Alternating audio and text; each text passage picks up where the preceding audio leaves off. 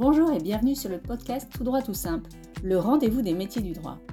Je m'appelle Delphine Bordier et pour avoir exercé des fonctions juridiques différentes, avocate, juriste d'entreprise, responsable juridique, directrice juridique et aujourd'hui LegalOps, je sais qu'au cours de sa carrière, on se pose forcément des questions sur son métier, son projet, les métiers émergents. Et ça tombe bien, c'est justement ce dont je vais vous parler tous les 15 jours. J'interviewe des professionnels du monde juridique, passionnés par leur métier, qui vous dévoilent leur parcours, leur vision du droit, leurs défis et leurs succès. Que vous soyez étudiant, jeune juriste ou plus expérimenté, venez découvrir les métiers juridiques, soyez curieux et surtout partagez autour de vous. Bonne écoute J'ai fait de nombreuses belles rencontres aux journées de la transformation du droit en novembre dernier.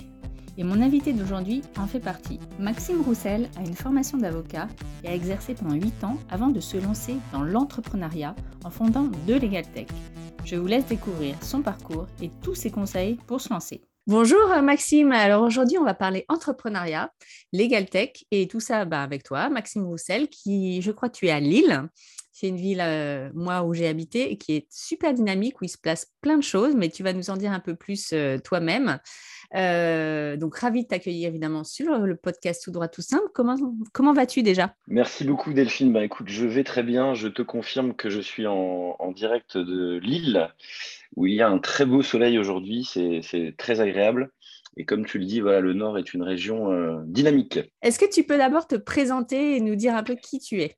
Oui, donc. et puis euh, peut-être bah, aussi comment on s'est comment on s'est rencontrés. Écoute, c'était c'était une belle rencontre. Euh, donc euh, moi je suis Maxime Roussel, j'ai 39 ans, donc je suis cofondateur de Paperwork. Et nous en fait on s'est rencontrés donc lors du salon de, de l'innovation juridique hein, qui a eu lieu chaque année à Paris. Transformation du droit, ouais. C'est, je crois, en fin novembre, quelque chose comme ça. Ouais. Tout à mm. fait, ouais. Et qui est vraiment bah, un événement voilà, où ça permet de, de rencontrer les, les, différents acteurs, bah, notamment les, les services qui, qui, adressent les, les, avocats, et puis bah, pour ma part aussi les, parfois d'anciens confrères. parce qu'effectivement, avant de, avant de, de cofonder Paperwork et me lancer dans l'entrepreneuriat, j'étais avocat pendant sept ans donc euh, au barreau de Lille. Et je continue bien évidemment à suivre euh, avec attention l'actualité de la profession euh, et, son évolution. Et alors, est-ce que tu peux nous dire un peu quel est ton parcours justement universitaire et professionnel pour arriver justement à Paperwork, parce qu'on va parler quand même de Paperwork Écoute, j'ai un parcours assez, assez classique. Alors, j'avais fait initialement une, une, prépa pour les écoles de commerce, et puis finalement, j'ai rejoint l'université donc j'ai fait un cursus de droit. Euh, j'ai terminé par une formation en droit fiscal des affaires. Finalement, j'ai rejoint euh, un cabinet d'affaires, donc euh, Ernst Young. Et, et là, j'exerçais plutôt en droit des sociétés donc euh, fusion, acquisition et levée de fonds. Voilà, j'apprécie particulièrement de travailler avec les, avec les startups, avec les sociétés innovantes. Oui, ça, c'est, ça a été euh, important, je pense, dans le parcours. Et eh oui. et oui, parce que finalement, à, force de passer du temps avec, euh, avec des, des, entrepreneurs, des créateurs et, et des innovateurs, ben voilà, ça, ça donne envie de se lancer voilà, et de participer tout à fait à, à l'aventure. Donc, effectivement, ça, a été un élément euh, important dans mon, dans mon parcours, oui, je te le confirme. Et je crois que tu t'es pas lancé tout de suite, donc tu l'as dit, dans l'entrepreneuriat en sortant de l'école du barreau, mais tu as exercé 7 ou 8 ans comme euh, avocat, comme tu as dit. Et qu'est-ce que tu as appris de cette expérience justement? J'allais dire cette, euh, cette dimension d'accompagnement de, l'avocat, alors qu'il soit, j'allais dire, pénaliste, quelle que soit sa matière. moi, c'est vrai qu'en droit des affaires, comme, comme je le disais souvent à, des confrères ou des amis, voilà, il n'y a pas mort d'homme, mais on accompagne quand même les, entreprises dans des moments importants euh, et les entrepreneurs dans des moments euh, importants. Donc, euh, c'est vraiment cette dimension de service que, que j'ai pu apprendre au, cours de, au cours de ces années. Le cabinet dans lequel je travaillais, qui est vraiment un cabinet international, permet aussi de, j'allais dire, d'évoluer dans un, dans un contexte de, de, de, grande entreprise. Hein. Je crois que de mémoire, il y avait 120 000 euh, collaborateurs monde. C'est quelque chose aussi qui m'a voilà, qui, qui m'a permis d'évoluer dans un, dans un contexte de, de, de grosses boîtes.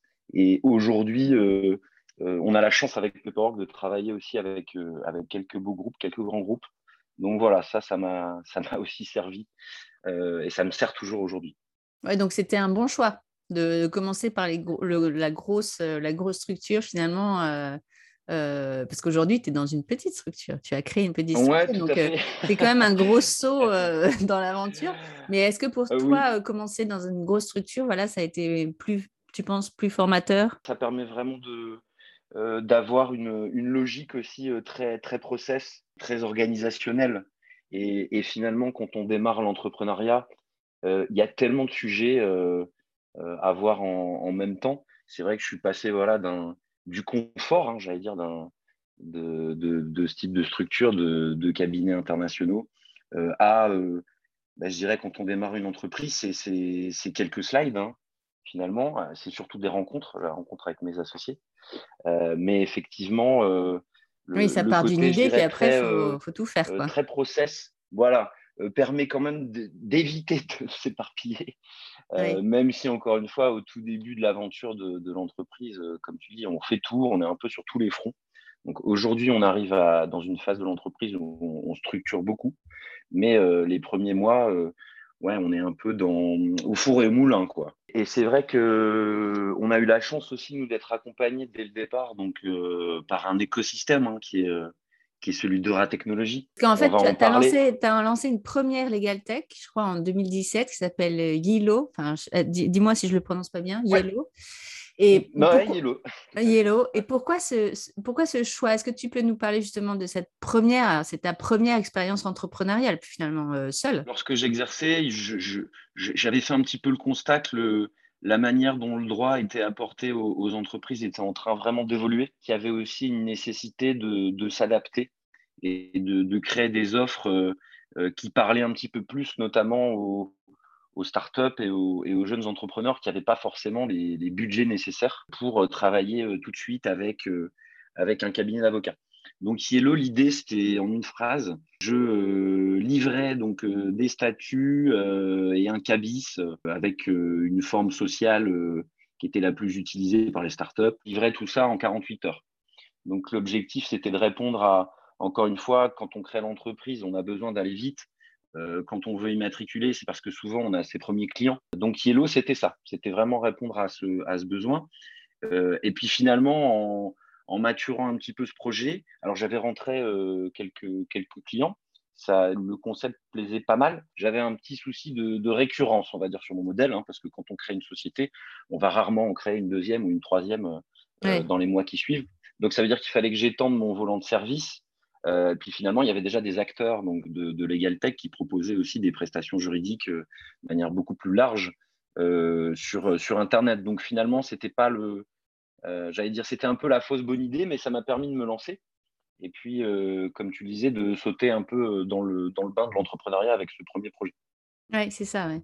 En fait, il faut bien commencer. Et, et souvent, d'ailleurs, les, les, entrepreneurs, ils disent qu'il faut avoir connu aussi l'échec pour mieux rebondir. Mais c'est pas, pas un échec. Mais... Voilà, c'est pas un échec. C'est une première, euh, première oui. idée, une première expérience qu'on n'a pas forcément maturée complètement. Ou...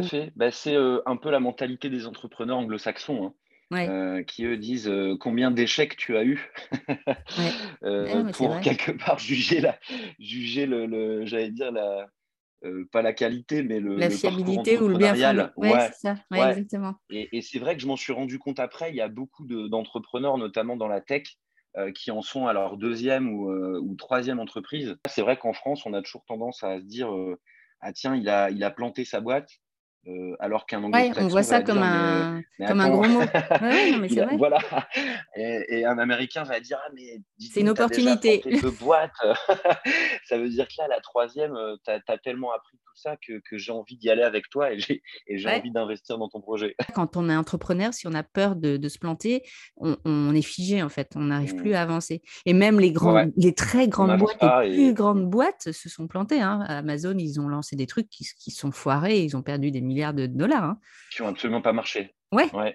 Donc euh, voilà, mais ils se plantent aussi. Donc, donc, toi, effectivement, Yellow, ensuite tu l'as, tu t'es plus consacré à Yellow, tu as liquidé, c'est ça le, la boîte? Ouais, j'ai stoppé. Euh, j'ai stoppé, stoppé l'activité? Euh, ouais, et puis ah, du coup, tu t'es consacré à Paperwork? Encore une fois, une histoire de, de rencontres et de belles rencontres. C'est-à-dire que quand moi, je me, je me, pose toutes ces questions sur Yellow, je rencontre donc Antonia Bova, qui a eu une histoire similaire à, la mienne, et, c'est vraiment ça la, belle histoire de Pepperwork. Elle était notaire, et donc elle quitte le, elle quitte le notariat pour créer aussi une start-up qui visait en fait à, à faciliter et à simplifier les déclarations de succession. Et en fait, on prend un café, euh, deux cafés, trois cafés. C'est vrai qu'à l'époque, il n'y avait, euh, avait, pas beaucoup de, dire, de juristes. Euh, et il n'y a pas très longtemps, hein, c'était en 2018. Donc, tu vois, mais à l'échelle des startups, on a l'impression que c'est un peu la, préhistoire, mais c'était qu'il y a quatre ans. Et, et, en fait, elle me dit, écoute, ben, moi, je me pose aussi des questions sur mon modèle.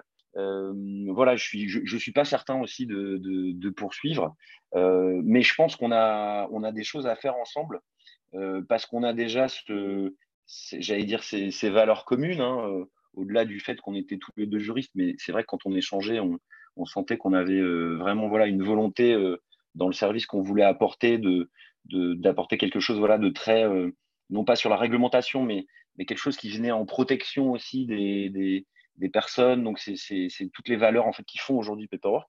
Et puis un jour, on se dit, bah, allez, on y va. quoi.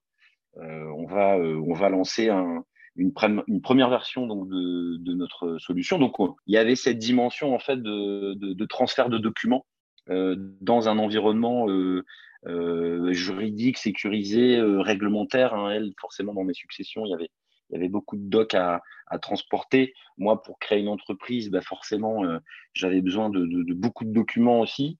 Euh, donc, on se dit, voilà, ça, c'est le, point commun entre nos deux projets. Alors, on s'en est pas rendu compte hein, dès le départ. Puis après, on s'est dit, bah, tout ça, c'est très bien, mais euh, on ne sait pas coder une ligne. Je n'avais absolument aucune compétence là-dedans. Antonia non plus. Et on rencontre aussi donc le, mari d'Antonia, donc Marc-Antoine Navray, qui lui euh, a une entreprise euh, dans la tech depuis une dizaine d'années, il me dit bah écoutez Banco, euh, moi si vous voilà vous allez trouver les moyens de, développer votre activité et moi je vous accompagne pour sortir une première version d'outil. Et, ah et, donc c'est comme ça qu'on c'est comme ça qu'on démarre, c'est-à-dire qu'on avait une équipe où quand on pitchait Paperwork avec Antonia, les gens me disaient mais il est où le, le, le CTO On disait bah en fait dans les fondateurs il y en a pas, mais on a trouvé un modèle qui, qui va nous permettre encore une fois d'avancer avec des personnes euh, dont c'est le métier. Et pour les startups, il faut aller vite. Et puis demain, on intégrera, quand on aura les moyens de le faire, euh, une équipe tech. Donc, euh, je voulais aussi en profiter pour saluer voilà, Marc-Antoine qui, nous a accompagnés dès, le premier jour là-dessus et qui aujourd'hui a même, a même fait un modèle. Hein. donc, il a créé un, fonds d'investissement qui s'appelle 541 et qui permet justement à des fondateurs comme nous, qui sommes des personnes très métiers, ah oui, de s'allier en fait à ses compétences. Euh, exactement, exactement. Ouais. Ah, c'est génial. Euh, ah, oui, parce qu'effectivement, euh, c'est bien d'avoir l'idée, mais après, effectivement, quand tu n'as pas la compétence technique, il faut quand même trouver les bons interlocuteurs et c'est pas facile. Exactement. Hmm. Et c'est très compliqué. Moi, je vois des annonces parfois sur les, forums de start qui, qui ressemblent un petit peu à ça. C'est je cherche mon associé tech. et en fait, c'est très compliqué parce que les bah personnes qui ont des profils tech sont euh, vraiment euh, aujourd'hui euh, très, très, très, très demandé. voilà, c'est des, métiers dans lesquels il y a, zéro chômage. Donc, trouver, mettre une annonce en je cherche mon associé tech, c'est chercher un peu un mouton à cinq pattes. Il faut d'abord essayer de trouver ses associés, donc des gens qui ont des valeurs communes et qui vont porter la, vision de l'entreprise. après, si c'est un tech, très bien. Mais donc finalement, ça veut dire qu'il y a de plus en plus maintenant d'équipes de fondateurs où, OK, il n'y a pas de tech, mais voilà, il y a des personnes qui comme Marc-Antoine, euh, invente de nouveaux modèles pour euh, faire éclore ses, ses Ah oui, son modèle, il est, il est vraiment euh, hyper pertinent et, et, je crois que voilà, il a lancé le fonds le mois dernier et il a déjà reçu des dizaines de, de, sollicitations et de, et de projets. Et alors, vous, vous avez choisi d'intégrer un incubateur, je crois, pour vous lancer tous les deux. Euh, est-ce que tu peux nous en parler un peu, les avantages, les inconvénients, euh, quel, intérêt ça a, quel, intérêt ça a eu pour vous? Est-ce combien de temps vous êtes resté? Est-ce que vous y êtes encore? Enfin, tout ça quoi. Nous, on a eu la chance donc d'intégrer euh, le programme Start donc d'Eura Technologies. Eura Technologies, c'est situé à Lille. Alors, c'est juste le plus grand incubateur en Europe, Cocorico pour, le, pour la France et puis pour la, la et Puis pour la région, ouais. Te donner voilà, quelques chiffres euh, sur site, je crois qu'il y a à peu près il y a plus de 500 entreprises. Euh, donc de, de, toute taille, hein. donc encore une fois de la boîte où comme nous on est arrivé, on avait trois slides, euh, on était deux à, à, des géants de la tech, sur une surface de plus de 100 000 m2, donc de, bâtiments donc, dédiés à l'innovation avec un, campus. Et, en fait, tout simplement, rentrer dans ce programme, déjà, ça permet de confronter son, idée, hein, parce qu'encore une fois, à la base, une entreprise, ça reste une idée qu'il faut, j'allais dire, qu'il faut confronter à la réalité et à des retours. parce qu'il faut convaincre aussi pour rentrer, je crois. Hein, il y a tout un process. Pour, il y a, ouais, il y a un jury, ouais, ouais, voilà. Donc tu, tu candidates. Alors, c'est vrai, quand tu as, le go, euh, c'est assez génial parce que ça te permet, voilà, tu, tu être entrepreneur, c'est quand même se questionner un petit peu tous les jours et, finalement se dire que c'est pas grave si on n'a pas toutes les réponses. Mais déjà, le fait de dire, bah, OK, euh, ce, notre projet, voilà, il a déjà passé cette première étape, on a la confiance d'un écosystème. Et puis, Start, en fait, tu pars pour trois mois.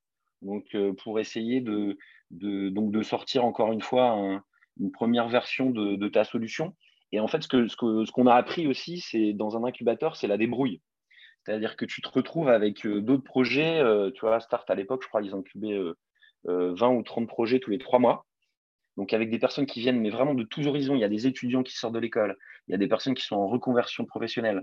Il y a des personnes qui ont déjà eu des entreprises, mais qui souhaitent repasser par ce parcours pour justement bénéficier de cet accompagnement, qui est un accompagnement humain, donc avec des coachs euh, qui vont venir euh, bah, aiguiller parfois ta réflexion et puis venir aussi te, euh, j'allais dire, te taper, te taper sur l'épaule les matins où tu es peut-être un peu moins dedans, ou où, tu te poses justement trop de questions. Et puis, tu vas surtout pouvoir échanger avec justement tous ces projets et échanger sur tes problématiques et venir les résoudre plus rapidement que quand tu es, seul. Parce que, encore une fois, combien de fois avec Antonia, nous, on a donné des coups de main sur les aspects juridiques des projets et, et combien de fois des, gens qui, eux, euh, étaient très tech sont venus euh, nous dépanner, euh, tu vois, un truc sur le ouais, il y, a du donnant-donnant. ouais, il y a du donnant-donnant, voilà, et on continue à le faire très régulièrement. Et, on aime bien donner du temps aussi à cet écosystème, rendre aussi à, l'écosystème ce qu'il a pu nous donner. Et ensuite, en fait, on a intégré un accélérateur euh, dédié donc au fintech, assurtech, euh, legal tech, cybersécurité. Ce que tu apprends aussi dans l'incubateur, les accélérateurs, c'est à un moment donné, il faut se lancer, il euh, faut lancer le produit. Il, faut, garder un rythme, c'est ça? Il faut garder un rythme vraiment. Et aujourd'hui, quand l'entreprise est plus mature, c'est la même chose. C'est-à-dire qu'on a des calendriers de déploiement qui soient techniques, financiers, produits, tout ce que tu veux. Et, ça, on l'apprend aussi dans, ces incubateurs. Mais on est aussi une boîte qui aime beaucoup euh, ces environnements euh, d'incubation, accélération, parce que, encore une fois, à chaque fois, ça nous a fait grandir euh, de par les échanges qu'on a pu avoir avec les, soit avec les, personnes qui participent à ces programmes, soit avec les sponsors de ces programmes. On était un, des projets sponsorisés par le, barreau de Lille, donc à l'époque. Et finalement, aujourd'hui, tu as un mouvement assez intéressant. bah, toi aussi, qui es une fidèle hein, des, salons dédiés à la Legal Tech à Paris, bah, finalement, les, les, premiers salons de la Legal Tech aujourd'hui, euh, je me souviens d'une d'une conférence où le, fondateur de Salon disait mais vous verrez dans quelques années on parlera plus vraiment de legal tech ou de fintech ou d'insurtech. C'est-à-dire que les services et les, et les startups qui adressent ces sujets euh, aujourd'hui se nourrissent euh, les unes des autres. Et il y a aussi un mouvement en fait de un peu de one-stop shop. C'est-à-dire que les entrepreneurs ont besoin de plus en plus d'outils qui leur permettent de répondre à différentes problématiques de manière simple. Euh, mais encore une fois, c'est ce mouvement fait que euh, aujourd'hui, nous, on a pu aussi euh, adresser d'autres d'autres secteurs et d'autres métiers que, ceux du droit, qui ont été nos, premiers utilisateurs et notre première communauté. Mais, ce n'est qu'un mouvement global, en fait, je pense, de, la prestation de services dans, dans ces domaines. Quelles, quelles, aptitudes, quelles compétences, à ton avis, il faut absolument avoir pour réussir comme entrepreneur? Est-ce que c'est accessible à tout le monde, en fait? Bah, écoute, je pense qu'à partir du moment où tu es euh, absolument convaincu que ton produit, de ce que tu veux apporter, euh, voilà, c'est le, on est, on est dans le, on est dans le vrai. Euh, alors, ça va être compliqué, mais oui, je pense que c'est vraiment accessible à, tout le monde parce que c'est vraiment un, mix, c'est un mélange de compétences. Et l'important après, c'est de, s'associer avec des personnes qui vont avoir des compétences ou des aptitudes complémentaires. Euh, et ça, c'est super important de dire ça, hein, parce qu'on a tendance des fois à, vouloir euh, s'associer avec quelqu'un qui, qui est un peu comme nous. Et en fait, je pense que c'est une erreur. Il faut vraiment être complémentaire et pas faire la même chose, en fait. Complètement, complètement. Ça, c'est vraiment. et savoir aussi, comment dire, s'avouer qu'on ne sait pas faire. Ça, c'est hyper important. Oui, aussi. Parce qu'encore une fois, on n'a on pas. Euh, Même si on est au four et au moulin, effectivement, il y a voilà, c'est ça. Mais il mais, mais, faut pas hésiter à dire écoutez, ça, moi, je ne sais pas. Je, je, je, ne sais pas comment ça fonctionne. Alors après, on a la chance aujourd'hui, avec Internet, de pouvoir, euh, avec euh, des podcasts, avec euh, des, des, des, webinars, où on peut se former beaucoup plus facilement qu'il y a quelques années. Mais après, je pense qu'il y a il y a aussi peut-être une caractéristique des entrepreneurs, c'est la curiosité. vraiment, c'est-à-dire c'est les personnes euh, avec qui on échange là très, très régulièrement euh, au sein de notre écosystème, les entrepreneurs ont toujours cette, euh, cette volonté d'aller voir ailleurs ce qui se passe. et en fait, ça, nourrit beaucoup, beaucoup les produits, les projets et les, réflexions. tu vois, nous, il n'est pas rare, là, il y, a, il y a deux semaines, on se dit, tiens, on ouvrirait bien un bureau dans le, dans le métaverse. Euh, parce que voilà, ça peut être intéressant. Là, on en parle beaucoup. Alors nous, c'est pas pour acheter des NFT. Euh, euh, on ne veut pas se lancer dans la spéculation sur le, les, les, tokens artistiques, mais plutôt pour dire ça peut être sympa d'avoir un espace de travail dans le métaverse. Ok, très bien. Et là, on se dit bah ouais, donc on s'est tous forcément renseignés un peu sur le sujet, mais on sait qu'à la technologie, il y a une personne qui maîtrise bien ce, ce, sujet, donc on va aller la voir. Et du coup, cette curiosité un peu commune de l'équipe, fait qu'on se dit, allez, on se donne deux, trois jours, on voit, euh, on fait, on fait pas. Et si on fait, on fait comment? Mais euh, je pense que la curiosité, c'est, c'est bien loin d'être un vilain défaut euh, quand tu es entrepreneur. Je pense que c'est tout le contraire. Il faut être aussi, à mon avis, très résilient, non? Ouais. faut pas avoir peur de, voilà, de se planter, de ah se relever, de se planter, de se relever, de se relever à chaque fois. Quoi. Bah faut pas avoir peur de, de, se prendre des portes. on s'en est pris et on s'en prendra encore. Il y a, un entrepreneur, euh, j'ai toujours retenu cette phrase au tout début euh, quand j'arrive dans cet écosystème. Il me dit Tu sais, quand on est entrepreneur, on n'est jamais à l'abri d'une bonne nouvelle. non, non, donc ça veut dire qu'il faut, en fait, il faut se dire Ok, euh, on, avance, on avance sur ce qu'on fait, on, pousse un petit peu tous les, wagons en même temps. Je reprends l'expression d'Antonia qui, qui, me dit souvent ça. Et puis, et puis voilà, effectivement, il faut se dire ok, ça c'est finalement, ça n'a pas fonctionné. Essayer de comprendre pourquoi ça n'a pas fonctionné. Euh, essayer de comprendre euh, ce qu'on pourra faire différemment la prochaine fois pour que ça fonctionne. Et, finalement, l'important, c'est toujours d'avoir ce, process, ce petit process en tête, euh, plutôt que de quelque part se, lamenter un peu sur l'échec. De toute façon, on n'a pas le temps. Il y a vraiment cette notion de, de temps de temps raccourci dans les startups qui fait qu'il faut avancer, il faut avancer parce que la concurrence avance aussi, euh, à pas forcer. C'est vraiment un monde dans si c'est pas toi qui le fais, c'est l'autre qui va, qui va, qui va C'est un autre, c'est un autre qui le fera. Donc euh, après, euh, alors en revanche, si tu es trop tout seul sur ce que tu fais, là, tu peux peut-être t'inquiéter. si, tu es seul sur ton marché, en général, c'est pas une bonne nouvelle. Ça veut dire que tu es peut-être en train d'adresser quelque chose qui n'existe pas ou qui est, qui est un peu trop, euh, trop naissant, trop en avance. On peut ne pas s'en rendre compte. C'est-à-dire que, et souvent, les premiers qui arrivent sur un marché sont rarement ceux qui le remportent. Il y a toute une phase d'évangélisation. et quel que soit le domaine de la tech, hein, tu as, des personnes, encore une fois, que moi je, suivais beaucoup à l'époque, euh, euh, parce qu'on ne parlait pas encore de legal tech, mais voilà, des, personnes qui, essayaient de faire bouger un petit peu la manière dont le, dont le droit était presté. Euh, et puis finalement, ces, boîtes-là, soit elles n'existent plus aujourd'hui, soit elles ont été absorbées ou rachetées par, par d'autres, mais, mais, parce que c'est des boîtes qui ont, qui ont vraiment passé du temps sur une phase qu'on appelle voilà, l'évangélisation et dans un secteur d'activité, encore une fois, le, droit, le, chiffre, en tout cas les professions réglementées, euh, où il y avait vraiment ce besoin d'avancer sur la digitalisation euh, dans des professions qui euh, ont encore une fois une réglementation particulière et puis une histoire hein, qui, est, la leur et, qui fait que bah, pour, pour avancer à marche forcée, ce n'est pas toujours évident. Et alors, d'après toi, quand est-ce qu'on est prêt justement à se lancer, à sauter dans le grand bain? Quand est-ce qu'on peut savoir si on est prêt? Ben écoute, on, on, l'est jamais. Alors ça c'est ça c'est certain. Tu n'es jamais prêt. C'est-à-dire que euh, il y, a, j'allais dire, euh, il y, a, malheureusement des, personnes qui euh, qui sont encore en train de se poser la question après quelques années et qui et, qui disent bah ouais mais ah, c'est compliqué, il faut encore que je valide ci, que je valide ça, mais mais c'est clair qu'on n'est jamais prêt. Donc c'est un matin, je me suis dit, allez, on y va. quoi. J'en parlais à un atelier, justement, euh, quatre jours pour entreprendre, et des personnes disaient, mais euh, mais comment on fait déjà financièrement ben, Ça, ça dépend. Les, personnes arrivent toujours à, aller chercher des moyens pour, pour faire les courses, pour, parce que c'est très, très basique. Hein, je veux dire, quand tu, mm. tu quittes le salariat, voilà. Et puis après, il faut aussi avoir un appui de, de, sa famille et de ses proches. C'est super important. Et après, il y avait une autre question, mais hyper pertinente d'une personne qui, qui participait à ce programme 4 jours pour entreprendre. Il dit, mais après, comment tu, à quel moment tu sais qu'il faut lancer ton produit? Mm. euh, et, là, la réponse est bah, quand on n'a plus d'argent.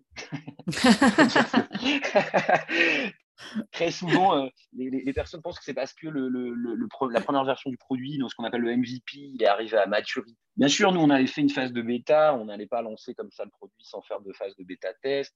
Voilà, tout ça était très bien organisé. Mais je veux dire, à un moment, pourquoi tu le, lances et tu vas chercher ton premier client, euh, même si l'outil il est stylé, c'est parce que clairement, là, tu n'as plus d'argent du tout. Donc, euh, tu n'as pas d'autre choix que de commencer à faire du chiffre d'affaires. Et finalement, c'est très bon, ça, comme moteur. il faut aussi je trouve. Euh, euh, en fait, il y a un côté, il faut de l'adrénaline pour avancer, quoi, c'est ça? Ah, mais oui, bah, complètement. Et puis, tu vois, même, il y, a plein de fondateurs de boîtes qui ne se payent pas pendant très longtemps, c'est pas bon. au contraire, il faut se dire, OK, dans le, dans le, dans le business plan, enfin, dans le plan financier de l'entreprise, on va mettre une rémunération des fondateurs, qui est ce qu'elle est. Hein. les gens se payent très peu au début, mais au moins on en met une parce que ça veut dire que tu, vas aussi développer l'entreprise pour pouvoir euh, en, retirer des, ressources pour toi. Et une fois que tu as passé cette phase-là, tu vas pouvoir en tirer des ressources, surtout pour créer de l'emploi et, euh, embaucher tes, premiers salariés. Donc mm. ça, c'est plutôt bon hein, de, vouloir se payer. Euh, on pense trop souvent que, ah bah oui, c'est tout, tu as créé ta boîte, donc voilà, tu vas passer deux ans à manger des pâtes et à pas te payer. oui, des pâtes, il y a beaucoup d'entrepreneurs qui en mangent beaucoup, mais en revanche, euh, ne pas prévoir une rémunération dans son plan financier, je, pense, mais ce n'est que mon avis personnel, que c'est une erreur. Est-ce que tu penses que tu aurais pu réussir euh, seul, en fait? Non, franchement, euh, mais vraiment, impossible.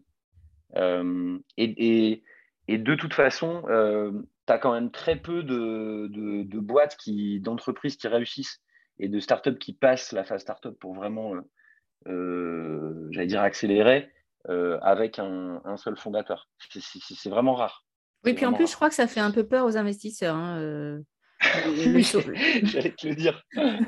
Les investisseurs détestent ça. Pourquoi? Parce qu'un investisseur, il va, c'est normal, il est là pour euh, jauger son risque. il dit, mais attends, s'il n'y a qu'une seule tête pensante, s'il lui arrive quoi que ce soit, on fait comment? Bah, T'as beau avoir une assurance homme clé, qu'un homme clé, euh, c'est homme avec un grand H. Hein, on devrait dire aujourd'hui une, assurance entrepreneur clé. Mais euh, bien sûr, le, un, investisseur ne va quasiment jamais investir dans une boîte euh, en début, ce qu'on appelle early stage, avec, avec un seul fondateur. Et après, nous, on a la particularité d'avoir un, donc un, duo d'associés opérationnels, donc avec Antonia mixte. Et, et ça, c'est une richesse pour nous dans la tech, il y a quand même, euh, c'est un environnement qui est très très masculin. Il y, a, très peu de très peu de femmes déjà entrepreneurs et entrepreneurs dans la tech, euh, le pourcentage diminue encore. Mm. Ah ouais.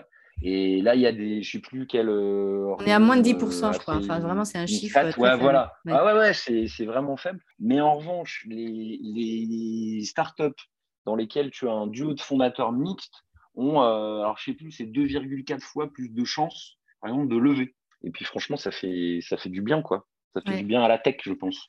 Bah oui, oui. et puis à l'entreprise, et puis ouais, ouais, non, mais c'est un autre regard, c'est bah ça. Hein. Mais bien sûr, bien sûr. Et, encore une fois, c'est un regard qui, est hyper pertinent, euh, euh, notamment dans le, euh, j'allais dire, dans l'approche entrepreneuriale, forcément.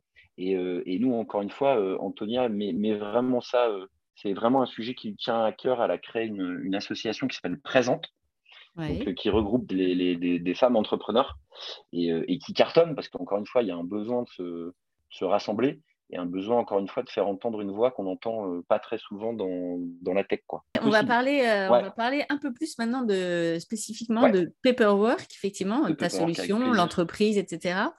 Donc, tu l'as dit un peu, mais est-ce que tu peux rappeler en, quoi ça consiste votre, la solution Paperwork? Paperwork, c'est une, une, solution sécurisée de transfert de documents et de, et de données. Euh, donc nous, on a vraiment voulu créer une, alternative aux solutions de, transfert de documents euh, grand public, donc destinées aux entreprises et notamment aux, professions réglementées. Et on a en fait une spécificité dans ce, dans ce transfert de documents, c'est qu'on s'est inspiré énormément de, de, la facilité, j'allais dire, que peuvent avoir justement les solutions anglo-saxonnes. Pour dire, voilà, je vais, je vais transférer un, doc, une pièce, c'est super simple, mais en mêlant ça avec une couche de sécurité très importante et de conformité.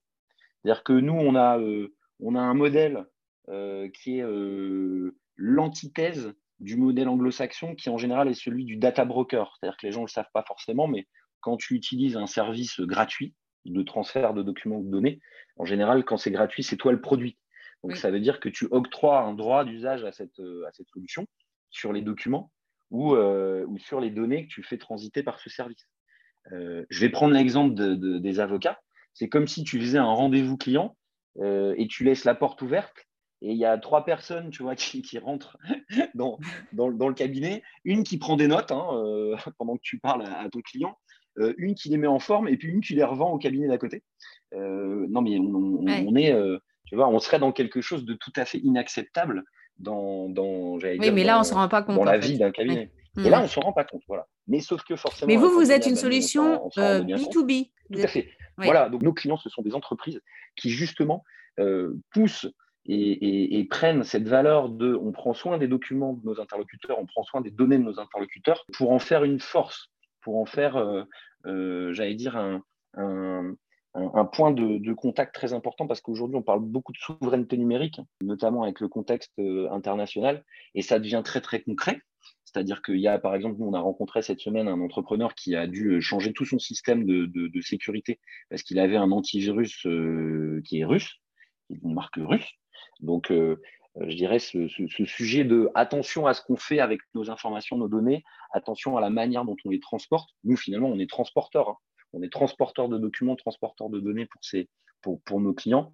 Aujourd'hui, encore une fois, l'actualité nous fait dire qu'on est, dans le vrai. Et nous, on est, on persuadés on l'a été à l'époque quand on a créé le service, on l'est euh, d'autant plus aujourd'hui, qu'on a besoin d'outils euh, français, européens qui portent ces valeurs, euh, parce que ça devient un enjeu économique très très important. Vos clients, c'est du B2B, il y a les, cabinets avocats notamment. Est-ce qu'il y a aussi des, des directions juridiques ou, c'est vraiment axé que sur les, pour l'instant les professions réglementées avocats? Aujourd'hui, en fait, nos, clients, ce sont, des, ce sont des, entreprises, des activités qui, font beaucoup de collecte. Parce qu'en fait, dans le transport de documents, notre, spécialité, c'est la collecte. Alors, la collecte, c'est quoi? C'est, euh, euh, allez, reprenons l'exemple effectivement de l'avocat. Je suis avocat, je vais euh, ouvrir un, nouveau dossier au sein du cabinet pour accompagner mon client sur la création de son entreprise. Je sais très bien que je vais devoir lui demander un nombre de documents, un nombre d'informations, un nombre de données. Et nous, en fait, avec Paperwork, on va scénariser cette collecte. C'est-à-dire qu'il va pouvoir en un clic envoyer ce scénario de collecte à son client. Le client n'a pas besoin d'avoir un abonnement chez nous. Euh, et euh, ce client va pouvoir renseigner justement ce scénario avec les documents. Bien évidemment, il peut le faire avec son téléphone mobile. Si j'ai besoin de sa pièce d'identité, il peut même la prendre en photo euh, Paperwork est connecté à l'appareil photo du, smartphone, euh, renomme le document, euh, va ensuite l'encrypter, le chiffrer, et il va se retrouver dans un coffre-fort sécurisé. Donc voilà ce qu'on fait. C'est-à-dire qu'on adresse vraiment les métiers, les professions qui, font de la collecte. Et en fait, il y en a plein. Et les premiers. Oui, parce que j'allais dire les, directions juridiques, enfin tout ce qui est due diligence, là, il y a des, tonnes de documents. Exactement, des tonnes. Ouais, hmm. ouais, ouais.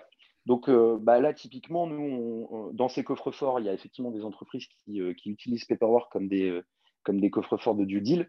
Et nous, on a, on a voulu en fait créer le, la solution qui permette, dans un environnement digital, de garantir encore une fois et d'être ce tiers de confiance pour ces professionnels. Et il se trouve que donc cette première communauté qu'on a constituée, donc des professionnels du droit et du chiffre, parce que c'est très souvent des, des personnes qui, travaillent ensemble.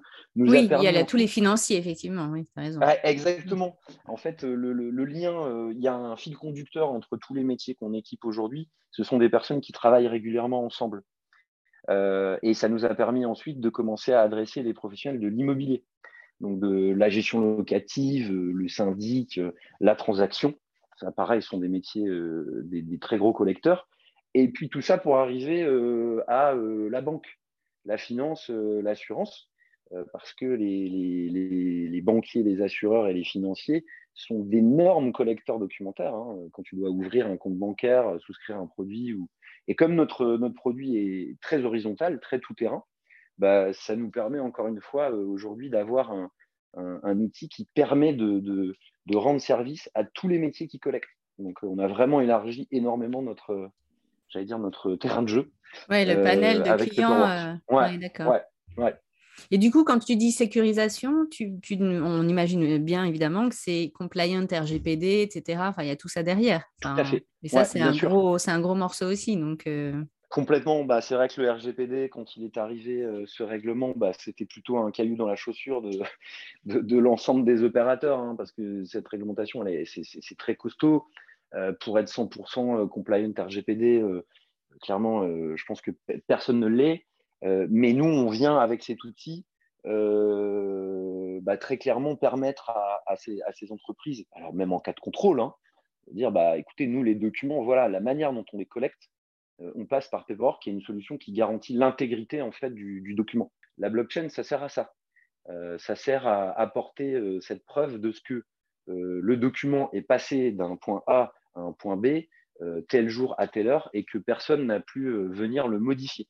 Et en fait, dans les cinq grands principes du RGPD, il y a ce principe de l'intégrité. Ensuite, il y a tous les droits des, personnes hein, pour récupérer leurs données, la portabilité. Donc, nous, on arrive vraiment avec un service c'est-à-dire que nous, on vient retirer vraiment l'irritant et le caillou dans la chaussure de, la collecte qui est faite, encore une fois, aujourd'hui à 95% par mail. Euh, donc des documents euh, qui se retrouvent dans une boîte mail, voilà, c'est juste l'angoisse, on n'arrive jamais à les retrouver. Et puis les documents, ils passent pas, donc les gens euh, passent leur temps à zipper, à dézipper. À, nous, on a, on a un service à grande capacité. Donc nous, on vient vraiment rendre service à ces professionnels sur la collecte mais encore une fois, en plus de cette valeur de, simplicité et de service, on va venir ajouter cette, euh, cette, technologie blockchain pour, encore une fois, avoir un service qui est, euh, qui est très sécurisé, conforme à ce que, euh, à ce que demande le RGPD vous avez levé des fonds. Alors, je ne sais pas en quelle année vous avez fait ça, mais euh, est-ce que tu peux nous dire euh, comment ça se passe concrètement? Est-ce que tu as des conseils pour ne pas louper, louper, cette étape euh, qui est quand même assez cruciale pour beaucoup d'entrepreneurs? C'est vrai que voilà, dans, des, dans les startups et, et les entreprises innovantes, ça peut être une stratégie de lever des fonds. C'est-à-dire qu'il il y a aussi des, des, des, startups qui ont un modèle qui leur permet en fait de, de s'autofinancer. Donc, ce c'est pas forcément. Parfois, on a l'impression que c'est un passage obligé de toutes les startups que, d'aller lever des fonds. Mais, finalement, on peut très bien adopter une stratégie financière différente. En revanche, nous, quand on a mis notre stratégie à plat, on s'est dit on va avoir besoin en fait d'une première levée pour pouvoir structurer justement toute l'équipe technique de, de Paperwork. Donc, comme je te l'ai dit, hein, nous au départ, euh, donc, on travaillait avec, euh, avec notre partenaire Teammate, avec Marc-Antoine. Et là, on avait vraiment ce besoin. Et donc, pour faire ça vite, on n'avait pas d'autre choix que d'aller chercher, encore une fois, une, levée de fonds. Et puis, euh, bien évidemment, au, tout début, parce que nous, on a, fait, on a démarré l'activité en 2019 et on a fait cette, levée de fonds fin 2020. Donc, on était vraiment dans les, premières années d'activité. Et là, c'est certain que c'est compliqué d'avoir une banque euh, pour leur dire écoutez, on a besoin d'autant pour, euh, pour développer et pour accélérer euh, notre activité. Donc voilà, on fait, ce, on fait ce constat que nous, effectivement, à ce moment-là, on a besoin de faire une première levée. On a vraiment, nous, d'abord identifié les personnes, les investisseurs avec lesquels on avait envie de travailler. On a vraiment, nous, encore une fois, fait ce choix de, de, prendre contact avec une dizaine d'investisseurs, que ce soit des, des, fonds ou des, ou des investisseurs personnes ce qu'on appelle des business angels, hein, donc des, privés. Euh, et, donc, ça nous a permis en fait de, lever ces fonds dans un temps euh, euh, relativement court. au final, nous, on a mis, que, on a mis trois mois pour, pour faire cette, cette première levée de fonds. Donc, ce qui est encore une fois un délai très court. En général, c'est plutôt, ça prend plutôt six mois. Et puis ensuite, il faut encore une fois être accompagné. Ça, ça c'est super important, puisque le, le, voilà, ce process de levée de fonds, il y a un peu des, tu vois, des, passages obligés. On démarre, euh, encore une fois, ce qu'on appelle le roadshow. Donc là, on va présenter euh, notre, notre projet aux différents investisseurs. Euh, ensuite, il va falloir formaliser un petit peu tout ça. Et puis essayer aussi de constituer, nous, ça a été notre volonté, un, board d'investisseurs qui soit très complémentaire. Donc, Et quand tu dis qu'il faut être accompagné, mais accompagné de, de, qui en fait? Alors, c'est hyper bien de pouvoir échanger aussi avec des, entrepreneurs qui, ont, qui sont déjà passés par cette étape. Et puis après, tu as besoin, pour réaliser l'opération, euh, là, il te faut un, bon expert comptable, quelqu'un qui t'accompagne aussi sur les, aspects financiers. Euh, puis après, un bon avocat. Hein. Ça, c'est oui, aussi. De niche, vraiment dans ce domaine. Ouais, ouais. ouais donc, euh, et là, bah, nous, effectivement, quand j'ai appelé le, l'avocat qui nous a accompagnés, la seule question que je vais poser, c'est est-ce que tu es prêt à travailler entre Noël et Nouvel An? Parce qu'en fait, nous, on a l'opération s'est débouclée le 31 décembre. Donc là, on avait surtout besoin d'un d'un avocat qui était, euh, j'allais dire, réactif et en capacité de, sortir vraiment les choses. Alors après, les, avocats d'affaires ont l'habitude hein, de bosser euh, à, cette période. Mais voilà, donc euh, il faut s'entourer, il faut aller prendre les, bons conseils des, copains, copines entrepreneurs qui, sont passés par là. Et puis après, encore une fois, nous, notre stratégie a été vraiment de pré-identifier des, une dizaine de, partenaires. Et, donc, il y, en a quatre qui nous, ont, qui nous ont rejoints sur ce premier tour. Et là, actuellement, on mène tout un travail, on prépare la, deuxième levée de fonds, donc, euh, où là, on va adresser euh, d'autres euh, d'autres typologies d'investisseurs, parce que, encore une fois, les montants qu'on souhaite lever bah, nécessitent aussi de, compléter un petit peu cette stratégie financière. Donc, voilà, c'est toujours une étape importante hein, dans l'entreprise. ça, je te le confirme. C'est assez chronophage c'est certain, parce que pendant ce temps-là, il faut aussi euh, bah, faire, tourner la, faire tourner la boutique. Donc euh, aujourd'hui, euh, actuellement, voilà, c'est quelque chose qui nous prend pas mal de, pas mal de bandes passantes, mais c'est très structurant aussi et c'est très motivant aussi pour les équipes. Hein. Nous, on partage beaucoup avec eux les, étapes de la vie de l'entreprise. on a cette chance aussi parce qu'on a encore une équipe qui, qui, ressemble plus à une famille. Hein, des étapes clés et, et qu'on partage bien volontiers avec nos équipes qui, qui font un énorme travail aussi, euh, chacun dans leur, dans leur domaine de compétences pour réussir à, à, atteindre cet objectif. Quoi. Est-ce que pour ces levées de fonds, après tu n'es pas obligé de, de, me dire, mais est-ce que vous avez fait attention, vous, à ne pas vous faire euh, trop diluer ou ce n'était pas un sujet euh? De toute façon, tous les entrepreneurs ont ce, aussi ce, cet élément en tête, alors qui est un des éléments d'une levée de fonds. il faut être très clair sur le sujet, c'est-à-dire il faut s'en parler entre fondateurs, de dire voilà jusqu'où on, on, peut aller en termes de dilution. Euh, après, c'est bien normal hein, que les investisseurs aient leur, contrepartie en capital. C'est tout le principe de la levée. Mais euh, moi, je vois parfois, encore une fois, des, entrepreneurs qui, euh, qui partagent ça avec nous, à l'inverse, qui viennent nous voir en disant bah, Vous, voilà votre levée, là, on me propose ça et je dois quelque part lâcher X% du, du capital. quand on n'est pas habitué à, ce que sont les standards là-dedans, moi, je vois des choses un petit peu aberrantes, hein. vraiment. Hein. Donc, il faut faire attention à ça. Oui, là aussi, c'est le partage d'expérience qui va faire qu'on va entendre. Euh, oui. Bah oui, parce que si tu es. Au-delà de ta propre décision, il faut quand même aller bah, voir. bien sûr. Mm. Parce que ça peut être quoi l'effet pervers hein, C'est d'investisseurs qui prendraient une participation trop importante. C'est que justement, les fondateurs se démobilisent. Parce que, comme tu dis, nous, la, boîte, on met toute notre énergie là-dedans, tout notre temps euh, euh, et y est consacré. Et au final, si tu n'as plus que, 30% de, ta propre boîte, bah, euh, plus envie. Que tu vas encore te lever mm. le matin avec la même énergie et la même niaque. Euh, voilà, donc c'est un peu le danger, euh, dans, enfin, danger, un des, points d'attention, on va dire, dans les sujets de dilution. Et à l'inverse, justement, il y a des investisseurs qui disent, mais moi, je préfère avoir une cote-part de capital moindre, mais que, en tout cas, tout le monde soit très confort pour que la répartition du capital fasse que les, les, j'allais dire, les, les enjeux de chacun deviennent convergents et encore une fois, fassent que l'entreprise va avancer. Oui, se développer, quoi. Euh, voilà, au bénéfice de mm. l'entreprise. Et les, investisseurs, forcément, c'est aussi leur, leur, leur volonté hein, que l'entreprise se, se, développe euh, voilà, de manière, manière pérenne et, euh, et, qu'on en fasse une réussite. Donc après, il faut être très transparent là-dessus. mais encore une fois, quand on a, quand on a les bons éléments qui permettent d'expliquer la, raison pour laquelle on avance euh, euh, telle, telle valorisation, euh, donc finalement telle, telle dilution. Oui, quand on est clair dans ses baskets sur le sujet, ça, Complètement. ils le sentent en face. Ah ouais, et l'un de nos investisseurs nous a dit, après que l'opération se soit faite, il nous a dit ce que j'ai bien aimé chez vous, c'est que vous n'avez jamais bougé d'un iota votre discours sur la valorisation. il me dit, moi, quand j'étudie quand des dossiers et, et, je sens que finalement, sur le, la valorisation, alors, il peut y avoir une petite négo, mais, mais que les fondateurs ne sont pas droits dans leur botte là-dessus, cet investisseur nous a dit, moi, je referme le dossier assez vite. parce que en fait, il n'est pas rassuré, ça lui fait peur. Quoi. Exactement, ça lui fait peur. Il a besoin d'avoir des fondateurs qui disent, parce que si tu commences à, à ouvrir de la discussion là-dessus, ça veut dire quoi? Ça veut dire que tu n'as pas confiance dans, dans ta solution, tu n'as pas confiance dans ton entreprise. Alors que c'est l'inverse. C'est au contraire, tu vas défendre ça bec et ongle.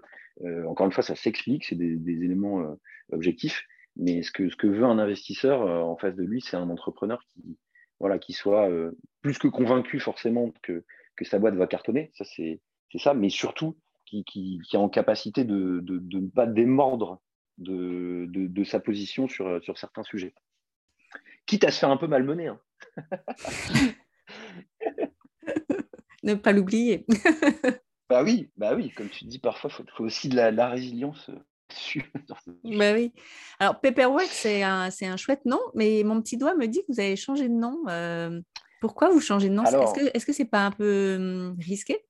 Alors, ça, va au-delà du changement de nom. C'est, euh, on a considéré fin d'année dernière que le, la marque en elle-même, euh, les, les, valeurs qui la constituent et autres, n'étaient pas forcément bien exprimées. Euh, aujourd'hui dans, dans, notre communication et, donc dans le nom. Et, au final, euh, c'est un travail absolument génial qu'on a fait qu'on a fait avec les équipes. Donc, donc voilà, on va changer de nom. Pour l'instant, on ne le dévoile pas encore. Et pour nous, non, c'est pas du tout un risque, c'est plutôt une opportunité. Ça veut dire que ce, ce, nouveau nom et cette nouvelle identité va, va, correspondre en fait beaucoup plus à ce qui est devenu aussi Paperwork parce que et c'est vrai, quand on démarre l'entreprise, euh, les entrepreneurs qui ont un peu de bouteille nous le disaient, mais vous verrez votre boîte dans, un an, dans deux ans, dans cinq ans, elle ressemblera plus du tout à ce que vous êtes en train de faire aujourd'hui, que ce soit le, positionnement de votre service, euh, que ce soit la manière dont vous concevez la valeur que vous apportez. Euh, et, donc, c'est tout ce qui fait aussi votre marque. Et ils avaient tellement raison que là, effectivement, je te dis fin d'année, on s'est dit non, mais c'est le, bon moment. Donc euh, voilà, tout, le nouveau nom, la nouvelle marque euh, va sortir cette année. Ça va nous permettre encore une fois de, correspondre plus à, j'allais dire, cette valeur de, service. Hein. Nous, on est là pour euh, apporter une solution, alors que Paperwork, finalement, le nom désigne plutôt le problème. Hein. C'est la paperasse en anglais. Donc on avait envie aussi de se, se, détacher de,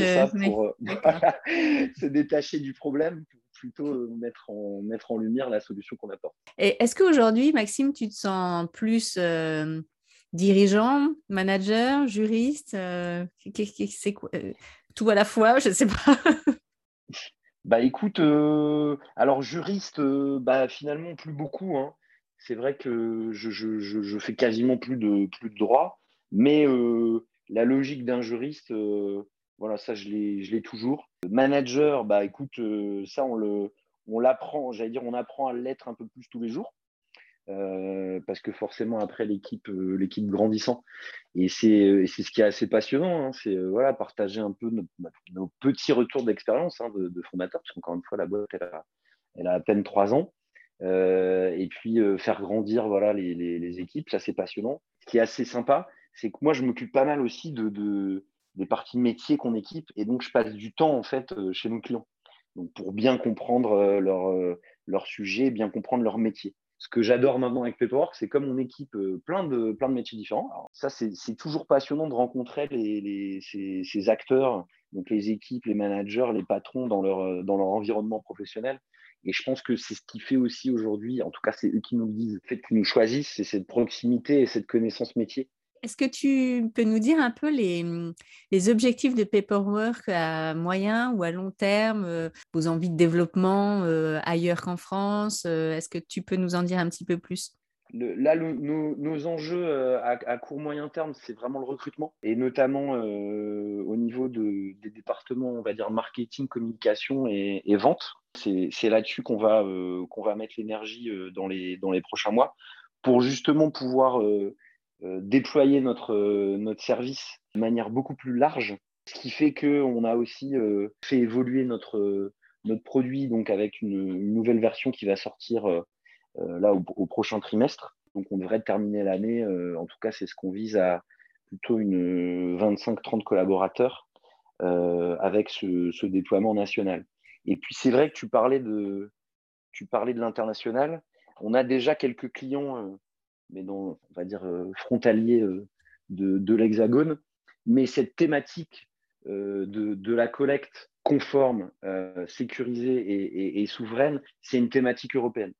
Donc nous, naturellement, on, regarde déjà vers, vers d'autres pays d'Europe.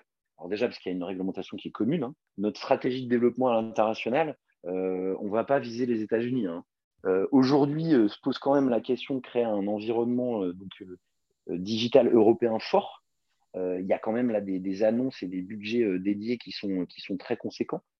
donc nous, nativement, en termes de développement, ça, va être l'Europe, avec gens en ligne de mire, tout ce qui est alors la zone Luxembourg, voilà, Benelux, notamment sur les activités de, banque assurance finance, c'est une zone qui est, qui est, très active. Et puis, et puis aussi le Portugal, pour deux raisons, parce qu'Antonia a des, racines, des racines portugaises. Et puis le Portugal, c'est le Web Summit, c'est vraiment en Europe, c'est un des pays de la tech. Hein. voilà, Lisbonne, c'est vraiment un Eldorado aujourd'hui pour les, pour les startups avec une douceur de vivre qui, qui, attire aussi les, les, talents, comme on dit. Donc, donc voilà. Est-ce que pour peut-être finir, tu peux nous dire ouais, tes trois conseils pour se lancer dans l'entrepreneuriat? Ce serait déjà le premier de ne jamais se dire tiens, j'ai la meilleure idée du monde et donc je vais la garder pour moi. C'est de se dire je vais aller déjà aller présenter, pitcher, comme tu disais tout à l'heure, en trois minutes, famille, aux amis au départ, hein, puis après agrandir un petit peu ce cercle et, et nourrir quelque part sa réflexion avec ça. Ça, c'est vraiment le plus important. J'ai vu trop de gens qui ont dit Ah non, non, mais je ne vais pas te parler de Je ne dis pas. Ah oui. C'est confidentiel. C'est du siècle, c'est confidentiel. Et ensuite, peut-être se, se, rapprocher euh, tout de suite d'entrepreneurs ou d'entreprises euh, qui ont une activité, alors concurrente, ou en tout cas peut-être similaire à, son projet entrepreneurial. Euh, parce que, encore une fois, dans la mentalité anglo-saxonne, mais ça se diffuse euh, un peu en France. Les gens qui ont, qui ont aujourd'hui une société qui, est installée, qui est mature, euh, qui fonctionne, qui euh, seront les premiers en fait à, partager leur expérience avec des, des, personnes qui viennent les voir en disant bah, écoute, moi voilà mon idée par rapport à ce que tu fais, il y a plein de points communs. Est-ce que tu veux qu'on s'en parle? Et, et, encore une fois, moi j'avais eu cette démarche à l'époque. J'étais allé à Paris voir une boîte qui, qui, aurait été concurrente à, Yellow j'ai vu un des fondateurs, je devais le voir une demi-heure. En fait, il a passé quatre heures avec moi euh, et il m'a donné plein, plein, plein d'infos, euh, de conseils. J'ai trouvé ça absolument génial. Donc, euh, ne pas hésiter, encore une fois, à aller. C'est assez, ça peut être contre-intuitif comme conseil. Ouais, mais en fait, c'est ouais, aller chercher le partage d'expérience. Celui qui pense être son concurrent. Ouais. Ah, et puis, ouais, ouais, ouais, vraiment, c'est un, tu vois. Et ça, c'est pareil. Il y a, tu vois, Carlos Diaz, qui est un, un Français qui est installé à San Francisco depuis des années, qui, a un, qui est comme toi, qui fait partie de la communauté des, gens qui font des super podcasts. Donc lui, il s'appelle Silicon Carnet. Et, euh, c'est ah quelqu'un voilà, qui est venu une fois. Tu connais? Ouais. Et c'est lui qui, qui, qui, a fait une super conférence à Euratech euh, il, y a, il y a quelques années. Moi, j'étais pas encore, euh, j'étais encore avocat et qui, et qui avait, qui avait justement partagé cette anecdote. De dire voilà, lui, quand il était arrivé à San Francisco, il voulait créer voilà une, une, structure et il était allé voir euh, un des, une des personnes qui était la plus connue à, San Francisco dans le, dans le domaine de l'accompagnement de start-up. Et il avait dit voilà, euh, contrairement à ce que vous pouvez penser, au final, euh, j'ai passé une journée avec lui et il m'a donné tous les trucs et astuces pour pouvoir créer une structure comme, comme lui l'avait faite. Parce qu'en fait, la logique des anglo-saxons, c'est de se dire plus l'écosystème est fort, plus il y a de réussite dans cet écosystème, plus ça va bénéficier à toutes les entreprises. Euh, et, ça, en tant qu'entrepreneur, moi, je l'ai toujours en tête. Quand il y a une entreprise qui va mal à la technologie, qui se porte mal, quand bien même elle serait concurrente, là, ce n'est pas, pas le cas, on n'a pas, pas de concurrent direct, mais c'est toujours une mauvaise nouvelle. Parce que finalement, c'est toute une économie, c'est tout un écosystème qui est touché. Et donc, tu m'as dit, ouais, un troisième petit conseil. Euh, euh, alors, peut-être à, un moment donné, justement, de, se, sauter un peu sans, parachute et, et bretelles et, se dire euh, bah faut que faut quand même que je, cette décision elle m'appartient et j'ai confiance en moi et j'y vais. C'est-à-dire que c'est encore une fois, il faut prendre des bons conseils, confronter son idée, se dire que il faut aussi pouvoir compter sur soi. C'est toujours une belle aventure finalement. Ah, mais c'est trois, trois, trois très beaux, très beaux conseils. Merci beaucoup, Maxime. Et alors, euh, je mettrai évidemment euh, dans, dans, la description euh, ton, ton, contact LinkedIn, si, si, tu veux bien, et celui peut-être d'Antonia, évidemment, le, site de, le site de Paperwork, l'association présente, Marc-Antoine. Enfin voilà, vous aurez tout ça dans, le, dans la description du podcast. Et puis, ben, moi, je je te dis un grand merci vraiment pour euh, tout ce partage d'expériences très très riche sur euh, l'entrepreneuriat, mais ça a dépassé même, même euh, l'entrepreneuriat.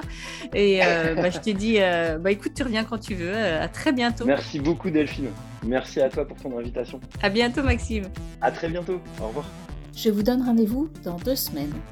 D'ici là, abonnez-vous au podcast pour ne rien manquer. Et si vous souhaitez partager votre expérience ou votre métier, contactez-moi sur le site Tout droit tout simple.